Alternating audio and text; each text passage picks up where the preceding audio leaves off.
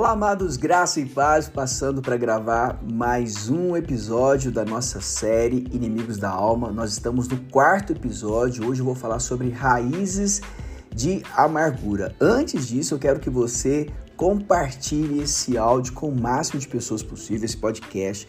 Que você também me siga lá no canal do, do, do Instagram, lá no Instagram, ah, lá no Spotify. Passe a me seguir, deixe lá o seu comentário, deixe lá a sua, participe da enquete. Geralmente nós, nós colocamos enquetes em cada episódio, então participe dessa enquete, indique este, este podcast para o máximo de pessoas possível. Nós, lembrando que nós estamos ministrando aí a série Inimigos da Alma. Até agora já abordamos sobre o assunto rejeição, sobre o espírito de rejeição, passividade e ontem nós ministramos sobre ansiedade. Hoje, como eu disse, eu quero falar sobre raízes de amargura. Eu quero ler um texto com você que está em Hebreus capítulo 12, versículo 15, que diz assim: Cuidem que ninguém se exclua da graça de Deus que nenhuma raiz de amargura brote e cause perturbação, contaminando muitos.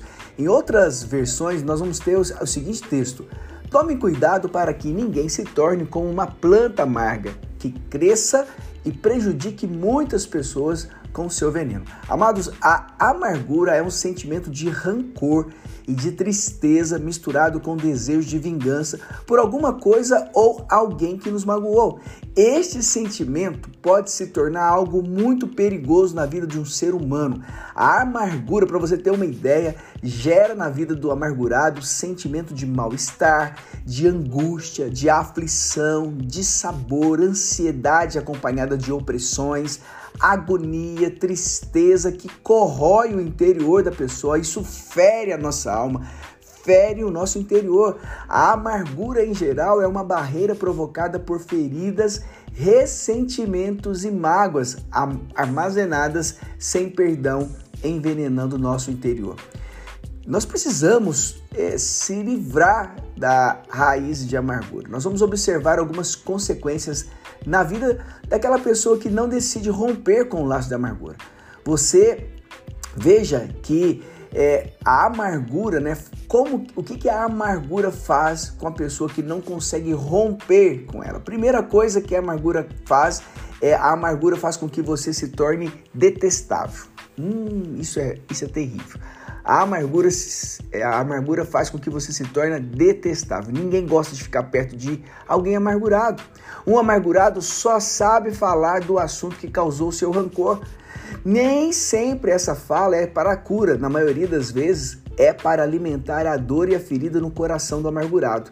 Na verdade, o amargurado se torna um pessimista em potencial. Esse cara só sabe falar só sabe murmurar, só tudo para ele tá ruim, tá errado e ele só sabe falar do assunto que causou aquela dor nele. Então, o amargurado, a amargura faz com que você se torne uma pessoa detestável. Ninguém quer conviver com você. Segundo, a amargura atrai para si prejuízos espirituais. Isso mesmo. O espírito é a dimensão do homem responsável pela comunicação com Deus. Nós já falamos isso. Quando você alimenta a amargura, você traz prejuízos nessa comunicação com Deus. A amargura afasta você de Deus. Ah, e por que a amargura afasta de Deus? Porque a amargura é sempre acompanhada de um sentimento de vingança, de falta de amor e de perdão.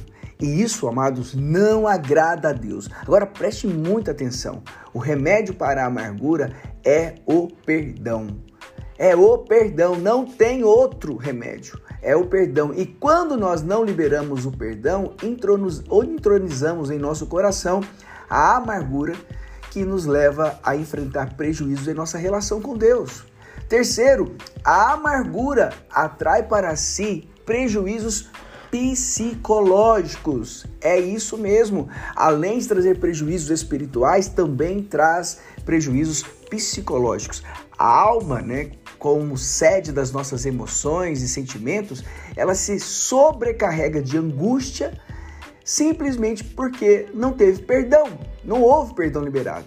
Quando não perdoamos, somos atormentados psicologicamente. A Bíblia chama isso de verdugos atormentadores. Está lá naquele texto de Mateus 18. Lembra desse texto da, daquele do devedor compassivo lá? Então, tá lá naquele texto, Mateus 18, versículo 34, que diz assim: Indignando-se, o seu senhor o entregou aos verdugos até que pagasse toda a dívida. Nessa passagem, você vai perceber que aquele homem que teve uma dívida enorme perdoada, ele não perdoou o seu devedor, que era uma dívida muito pequena.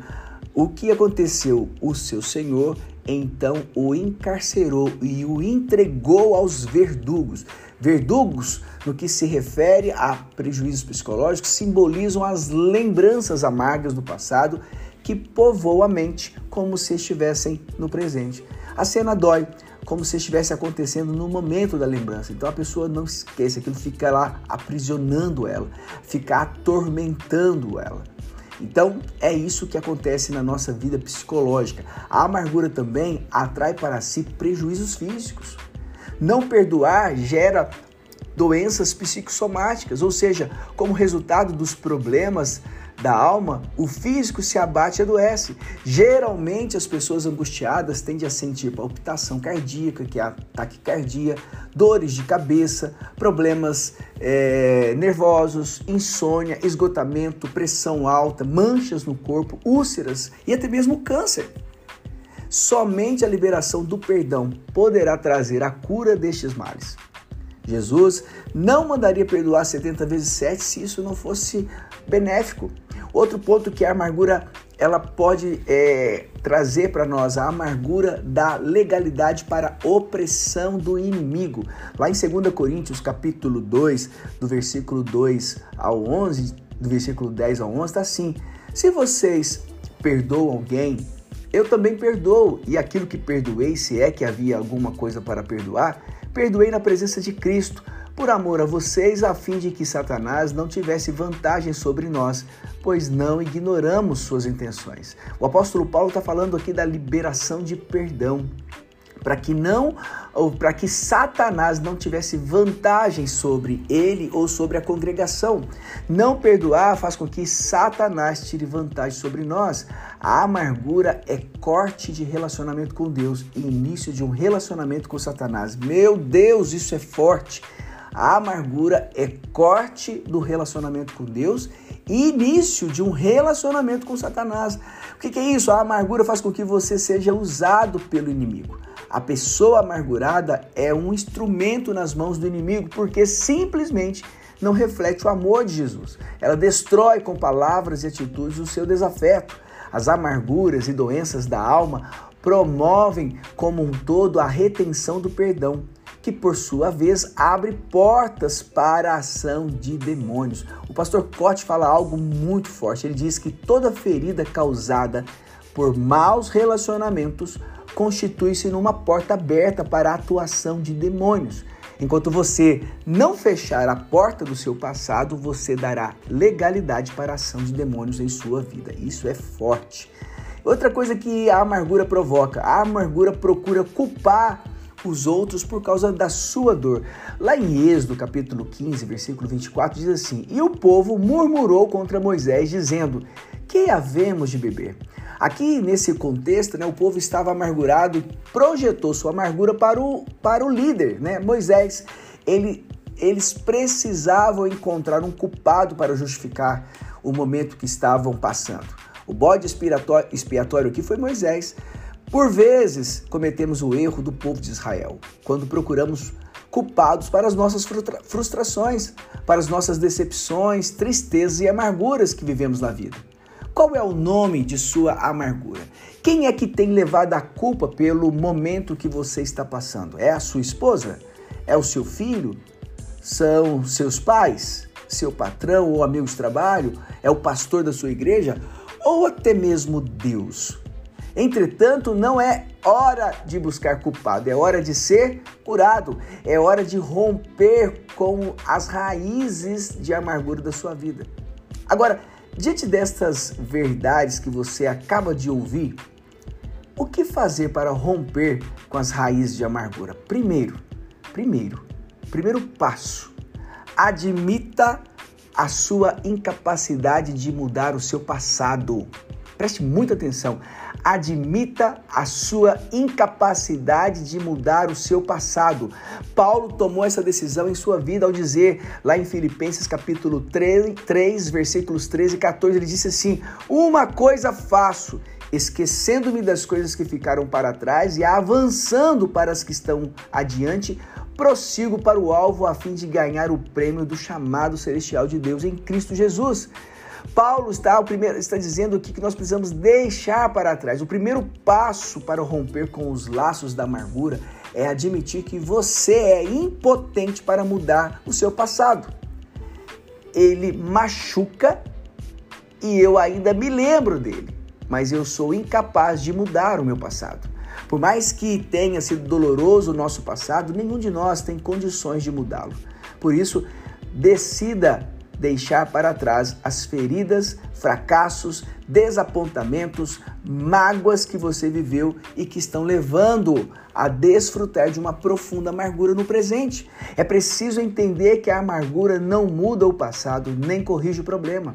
Viver olhando para a dor do passado é viver olhando para uma coisa inútil. Diante de uma situação conflitante, Davi fez a seguinte oração: olha o que ele diz: Desvia os meus olhos das coisas inúteis, faz-me viver nos caminhos que traçaste. Ou seja, tira os meus olhos daquilo que não vão trazer nenhuma mudança na minha vida e me leve, né, me, me conduza para os caminhos que o Senhor tem para mim. Agora eu te pergunto, por que continuar sofrendo a respeito de uma traição ou de uma ofensa de seus pais ou mesmo de uma, de uma decepção? Por que continuar sofrendo por conta de um abuso?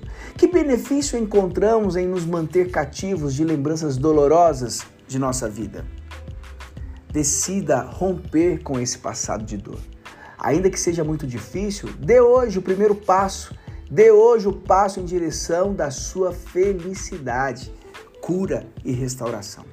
Esteja também, segundo, esteja disposto a liberar aquele que lhe feriu. Sejam amáveis e prontos para perdoar. Jamais guardem rancor. Lembre-se que o Senhor os perdoou, portanto vocês devem perdoar os outros. Está escrito lá em Colossenses capítulo 3, versículo 13. Quando lembro o quanto Deus tem me perdoado, amados, encontro a direção para perdoar os outros. Eu nunca terei que perdoar uma pessoa mais do que Deus já tem me perdoado. Lembre-se de uma verdade: com amargura você sempre se machuca mais do que os outros.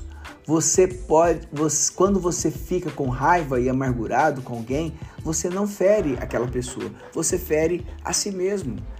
Jó em capítulo 18, versículo 4, está, ele escreve, né? Com a sua raiva, você só está se ferindo. Com a sua raiva, você só está se ferindo. O ressentimento prolonga a ferida, por isso decida perdoar, decida de coração liberar o seu ofensor. Perdoar é destruir as prisões e os cemitérios que construímos em nosso peito. Algumas pessoas, ao serem ofendidas expressam-se com a seguinte frase: Fulano para mim, Fulano de tal para mim morreu. Isso é claro que vai denotar que em seu peito foi construído um cemitério emocional. Pare de viver com um defunto, um morto dentro de você. Não permita que seu interior seja ambiente de morte, abra a sepultura que existe dentro do seu coração e libere seu ofensor. Somente assim a paz de Deus vai, vai inundar o seu coração e você vai encontrar a cura para a sua dor. Jesus é o maior exemplo de perdão. Ele não se vingou daqueles que o ofenderam e você está incluído neles. Terceiro, deixe Deus remover os sentimentos ruins do seu coração. Lá em Jó 5,2 diz: Ficar desgostoso e amargurado é loucura, é falta de juízo que leva à morte. Em Romanos 12, 19 diz: Queridos irmãos, nunca se vingue de ninguém, pelo contrário, deixem que seja Deus quem dê o castigo. Em Efésios 4, 31, 32 diz: Livre-se de toda amargura perdoando-se mutuamente, assim como Deus os perdoou em Cristo. Em Jó, capítulo 11, versículos 3 a 16, diz: Consagre seu coração a Deus e estenda suas mãos para Ele. Então você andará de cabeça erguida, puro, firme, sem medo. Você esquecerá as suas desgraças, lembrando-as apenas como águas passadas.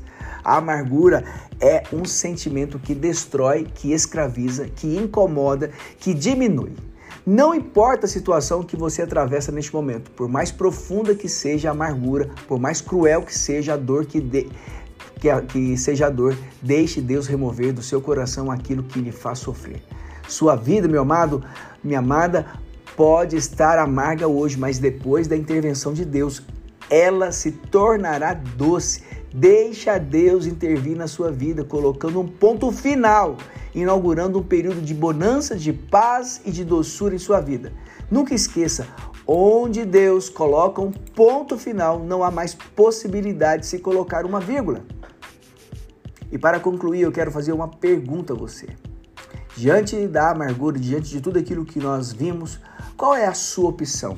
Você pode optar por permanecer infeliz ou desfrutar de uma plena felicidade, de uma vida abundante, como Cristo disse em João 10, 10, que ele veio para trazer vida, vida em abundância.